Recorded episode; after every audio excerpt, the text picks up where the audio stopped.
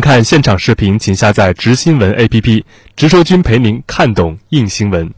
然而，英国首相约翰逊周二在接受 BBC 采访时暗示了自己的不满。针对美国继续施压要求英国 5G 系统禁用华为一事，约翰逊表示，如果有人反对一个或另一个品牌，那么他们就必须告诉我们替代的选项。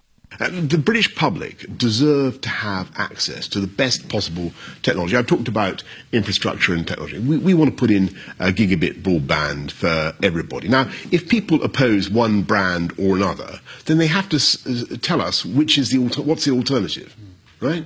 On the other hand, let's be let's be clear. I don't want, as the UK Prime Minister, to put in any infrastructure that is going to prejudice our national security or our ability to cooperate with Five Eyes intelligence.